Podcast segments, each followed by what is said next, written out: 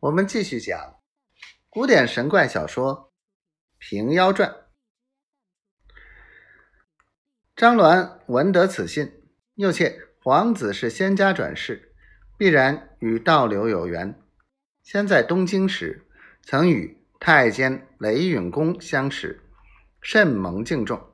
那雷允公宠幸用事，官拜宣政使之时，与丞相丁谓又是。内外交结的张鸾为此再到东京见了雷太监，告诉他前世冤枉，便托他打丁丞相的关节，西图兴隆道教，自己讨个赐号，大抵数十倍，任你神清鬼服，要借重皇帝的敕封，方免得天庭责罚。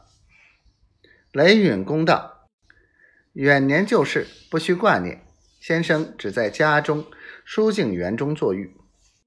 目今皇太子选妃，蒙皇太后懿旨吩咐，正在忙运之际。待稍空闲，同去见了丁丞相，再有商议。”张鸾谢了，手下官身引至书景园书房。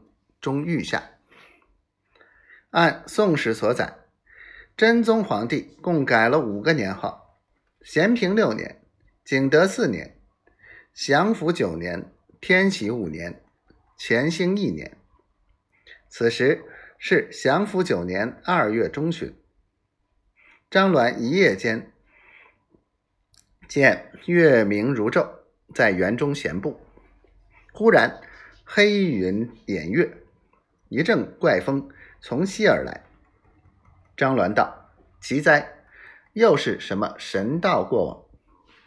拈下定风诀，定睛而看，须臾，风头过处，云开月朗，只听得一声响亮，半空里坠下一个女子，有诗有诗为证：“情知天上无人住，哪得佳人坠九霄。”一阵暗风迷道眼，若非月怪寄花妖。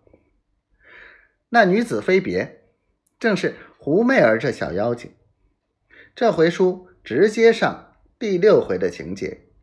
她与圣姑姑离了剑门山，一路同行，到东京地方，因天色已晚，要赶到树林中歇许。